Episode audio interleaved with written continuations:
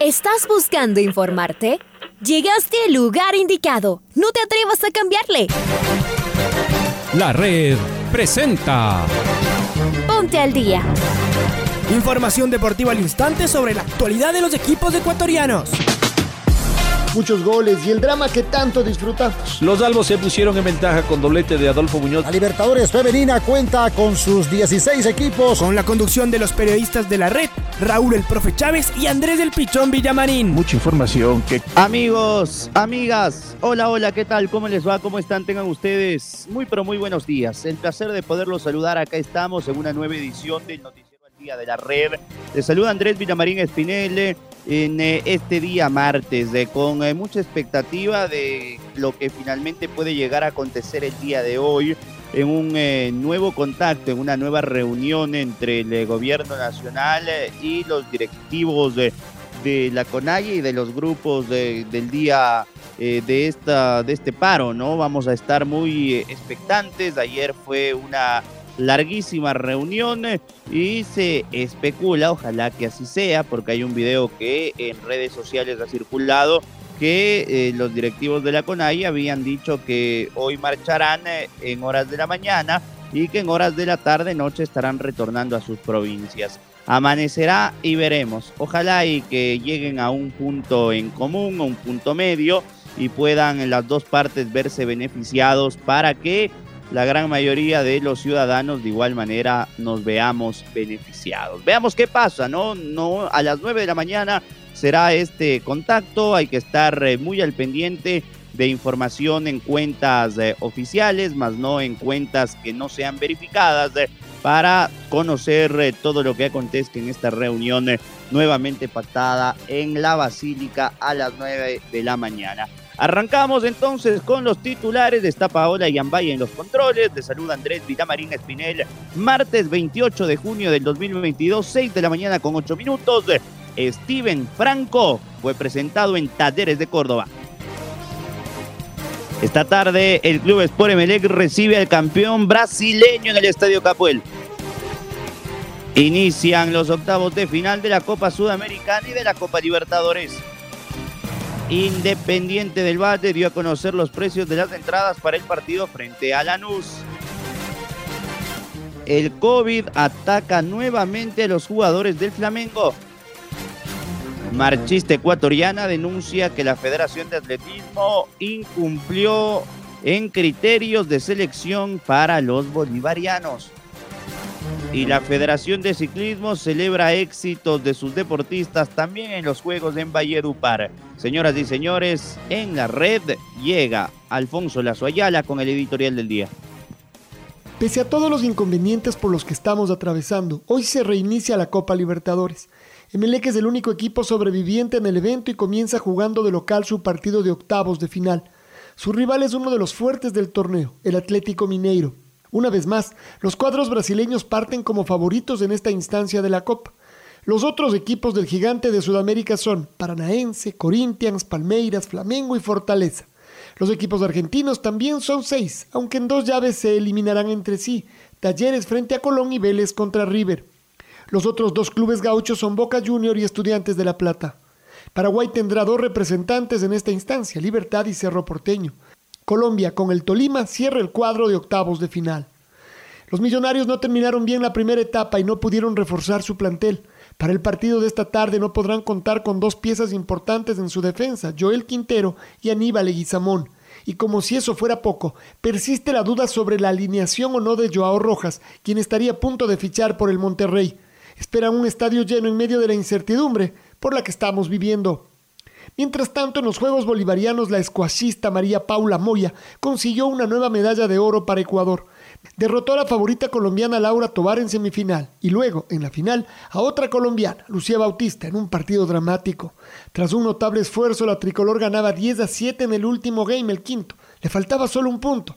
Se recuperó la colombiana y se puso 10 a 9.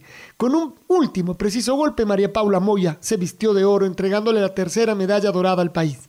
Temprano ya se había colgado una de bronce en dobles haciendo pareja con María Caridad Buenaño. Otras medallas alcanzadas el día de ayer fueron de plata en judo con Freddy Figueroa, en karate con el equipo de Kumite, en tiro con Marina Pérez en 25 metros pistola de aire y en gimnasia con Israel Chiriboga en piso. Y los bronces en gimnasia con César López en anillas y en equitación con Gonzalo Mesa en la prueba completa. Vamos subiendo la cosecha de medallas, aunque nos falta apretar un poquito para conseguir más medallas doradas. Le seguimos informando del camino de los deportistas tricolores minuto a minuto en los 102.1 de la red y en nuestras redes sociales.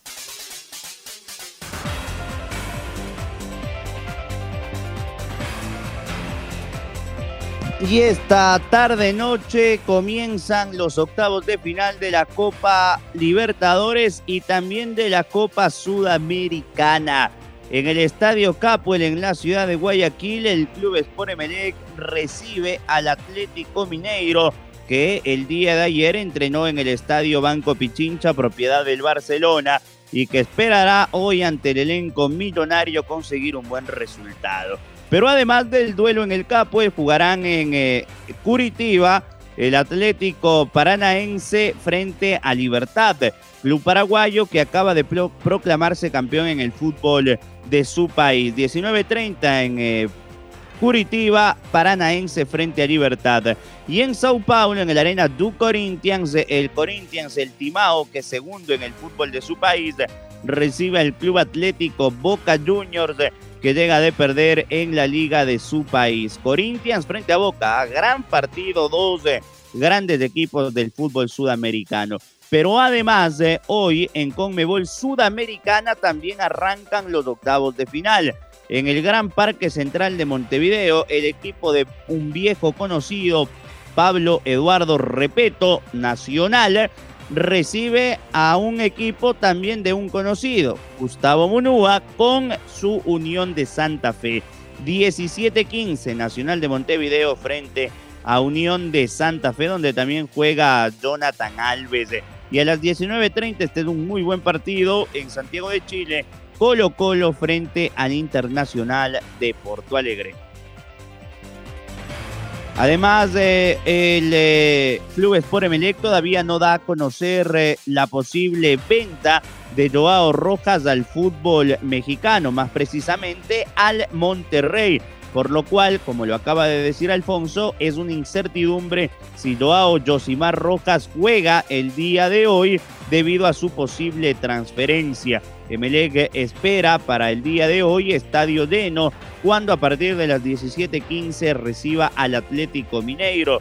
Se especula que Marlon Mejía será quien acompañe a Eddie Guevara en la pareja de centrales, tras las distintas ausencias que tiene en el bloque bajo, con Leguizamón y Joel Quinteros lesionado y con la ya no presencia del jugador Gustavo Canto que abandonó la disciplina del elenco millonario y de no estar Joao Rojas, su sustituto sería el jugador Jason Chalá. A las 17:15, Emelec frente a Atlético Mineiro en el partido de octavos de final de la Copa Libertadores de América.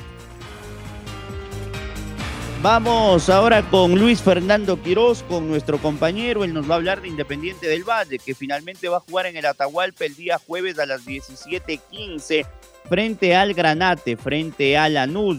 Entiendo, Independiente ya dio los precios de las entradas, ¿no? Luchito, ¿cómo te va?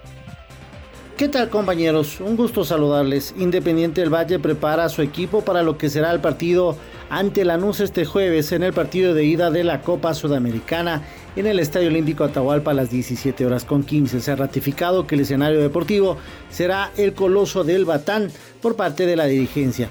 También se dio a conocer que las entradas ya salieron a la venta, 5 dólares costará la general y 10 dólares la tribuna. Ya pueden comprar ahí en las localidades del estadio, también en el Quicentro Shopping, en el Salón Shopping, la gente que quiere ir a este escenario deportivo. Será el debut de Martín Anselmi en un torneo internacional de la Copa Sudamericana, obviamente dirigiendo al Independiente del Valle porque ya lo hizo anteriormente con el Antofagasta de Chile. Un abrazo, compañeros. Otro abrazo, Lucho. Vamos a estar a la expectativa de lo que va a ser el partido de Independiente frente a la Nuda. Vamos ahora con eh, los ecuatorianos en el exterior. En este caso, con Alan Steven Franco, que deja el Charlotte, club de la MLS en los Estados Unidos, para llegar al fútbol argentino y más precisamente a Talleres de Córdoba, que el día de mañana estará jugando frente a Colón de Santa Fe por los octavos de final de la Copa Libertadores de América. Veamos si puede o no ser considerado por el técnico de Talleres para este compromiso. Pero en rueda de prensa, en el día de su presentación, Alan Steven Franco, volante que puede ser mundialista, decía lo siguiente. Eh, bueno, pues para mí es muy significante llegar a Talleres, es una gran institución, eh, tengo muy buenas referencias del club, eh, gracias a, Piero Incapié, compañero mío en la selección. Entonces, muy significativo, muy importante este paso que estoy dando en mi carrera, llegar a un equipo como Talleres y una liga tan competitiva como es la Liga Argentina. Y nada, lo que la gente se va a encontrar de mi parte es talento, entrega, eh, sacrificio y siempre un jugador que, quiere ganar todo. Creo que es una gran institución, un gran equipo. Me encontré con, un plantel increíble. Eh, fue mi primer día hoy eh, que pude entrenar con, todo el grupo y la verdad me sentí muy cómodo, me hicieron sentir de, una manera increíble.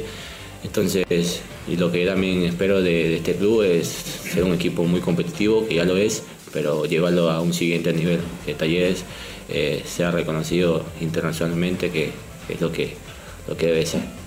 ¿Tienen la expectativa de estar este miércoles, aunque esté convocado hasta el equipo? Y si no es este miércoles el que viene.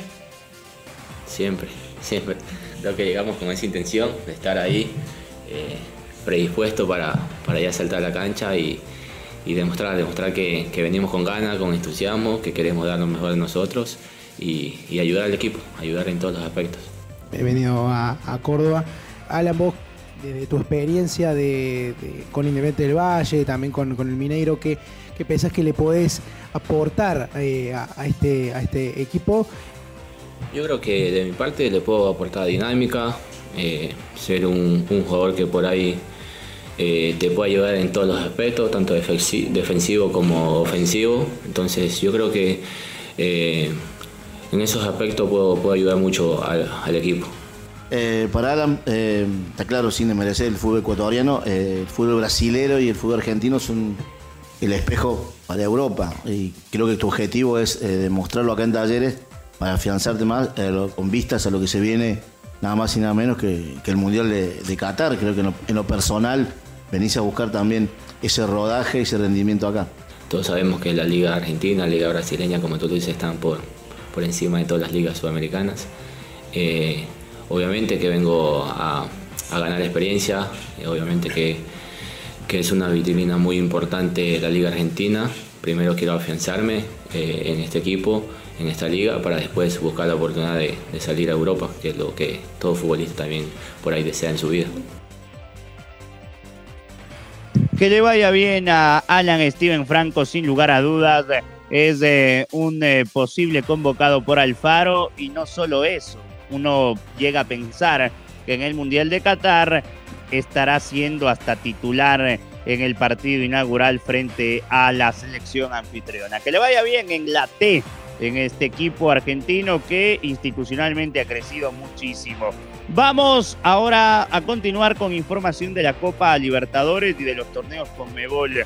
Momento de ir con Pablito Quine, porque a Flamengo le volvió a caer el COVID con varios de sus jugadores. Hay mucha preocupación en el equipo del Mengao de cara a su partido el día miércoles en Ibagué frente al Deportes Tolima de Alexander Domínguez. ¿Qué pasó en el Flamengo, Pablito? ¿Cómo te va? Hola, ¿qué tal? ¿Cómo les va, amigos y amigas de la red? Aquí está la información para el Noticiero al Día. El COVID-19 atacó otra vez en Sudamérica justo antes del inicio de los octavos de final de la Copa Libertadores 2022. El que lo sufre ahora es Flamengo, potencial rival de Boca en cuartos de final con seis bajas. Diego Alves, Mateus Cuña, Cagua, Rodrigo Callo, Fabricio Bruno, Arao y Mateus Franca fueron los casos positivos en los testeos, aunque podrían aparecer más al tratarse de un brote. A esta situación se suma la baja del delantero Bruno Enrique, una de sus figuras quien sufrió una dura lesión ligamentaria que lo dejará casi un año fuera de las canchas y que Everton Ceboliña contratado como su sucesor, recién podrá debutar a partir del 18 de julio, por lo que se perderá la llave. El partido de ida entre Flamengo y Deportes Tolima por los octavos de final de la Copa Libertadores 2022 se va a disputar el miércoles a las 21.30 en la ciudad de Ibagué, Colombia, mientras que la vuelta está pautada para el miércoles 6 de julio a la misma hora en la ciudad de Río de Janeiro. Hasta aquí la información deportiva, amigos y amigas de la red. Abrazo, Pablito. Bueno, una lástima lo que está pasando con el Flamengo. Ojalá y que no sea de mayor consideración ninguno de los casos positivos que ha dado los jugadores de su plantilla. Vamos ahora con los Juegos Bolivarianos. Está ya Marco Fuentes del otro lado porque hay información eh, calientita de los Juegos Bolivarianos. Ecuador aumentó la cosecha de medallas en los Juegos de Valledupar 2022. De acuerdo a la información entregada por el Ministerio del Deporte y la organización de la cita multideportiva, estas fueron las medallas tricolores en la jornada del día de ayer lunes. Marquito, ¿cómo te va? Bienvenido.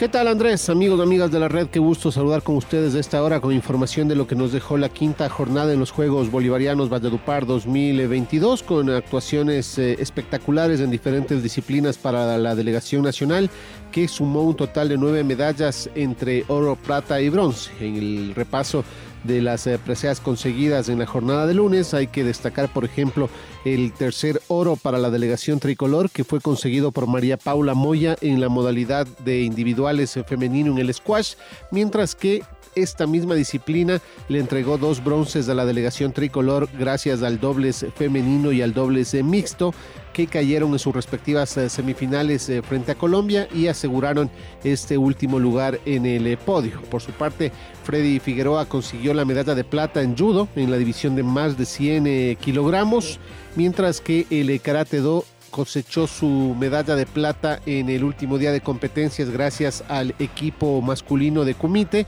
que cayó en la gran final frente a a Colombia. Además, eh, Marina Pérez en la modalidad 25 metros pistola de aire consiguió la medalla de plata y Gonzalo Mesa en la prueba completa consiguió una medalla de bronce para cerrar así la sumatoria de trofeos que nos dejó la jornada de lunes en Valledupar 2022. El día de hoy continúan las eh, competencias. Por supuesto, Ecuador todavía tiene a varios de sus grandes nombres en el deporte aún por competir. Esto es lo que les podemos informar a esta hora, amigos amigas, que tengan una excelente jornada. Nos reencontramos más adelante, por supuesto, a través eh, de la red. Un abrazo grande para todos.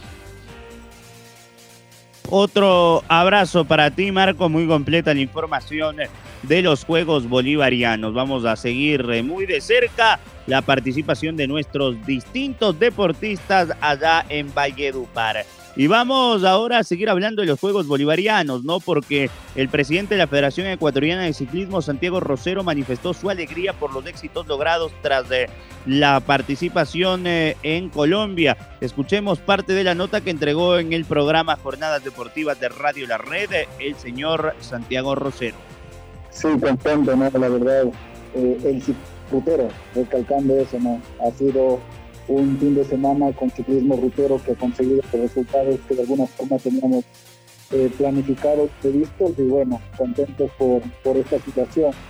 Sin embargo, el ciclismo continúa. El día de ayer viajó ya eh, los dos representantes que, estarán en estos Juegos Bolivarianos en la parte de montaña. Se tendrán a Micaela Molina, que fue también en parte del equipo de ruta, y eh, el día de hoy viaja nuestro representante del DMX, eh, asimismo la selección completa de pista que estará presente en los Juegos Bolivarianos. Entonces, tenemos todavía ciclismo, eh, tenemos toda la semana de actividad deportiva en cuanto a ciclismo se refiere. El rutero sí, ya pasó, terminó con muy buenos resultados y bueno, contentos por esto, pero no dejamos de trabajar en el resto de novedades que todavía eh, tienen que viajar. De hecho, tenemos inconvenientes para el traslado de uno de nuestros deportistas, Cristian Castro, que sale desde eh, la provincia de Chimborazo, desde la ciudad de Riobamba, hacia la capital a tomar el vuelo el día de hoy. Y tenemos todavía esos inconvenientes. Y bueno, vamos, vamos trabajando. Sabemos que dentro del Ministerio del Deporte se ha catalogado eh, deportes prioritarios, el BMX y la ruta obviamente por los resultados que van dando, sin embargo tenemos actividad también en la pista en, este, en estos Juegos Bolivarianos. Y sobre Miriam Núñez, que nos llenó de alegría este fin de semana, el presidente Santiago Rosero decía lo siguiente. Esta lamentable situación que vivió ella en el mes de febrero antes del campeonato nacional, eh, sin embargo, esto es de conocimiento público desde esa fecha. ¿no? Bueno, Miriam la conocemos desde que ganó la Vuelta a Colombia el año pasado, eh, pero nosotros, principalmente, o citándome en primera persona, pues a Miriam la conozco desde hace ya dos Juegos Bolivarianos atrás, eh, cuando vimos esa proyección que podía tener y podía entregar eh, estos resultados, pues decidimos apoyarla como técnico de selección nacional. Siempre hubo inconvenientes cuando, cuando la llevábamos a diferentes eventos a nivel internacional, porque obviamente no, no se veían los resultados del ciclismo femenino, no era eh, de alguna forma visible, ni, siquiera, ni siquiera el ciclismo varonil, no, que es rutero varonil.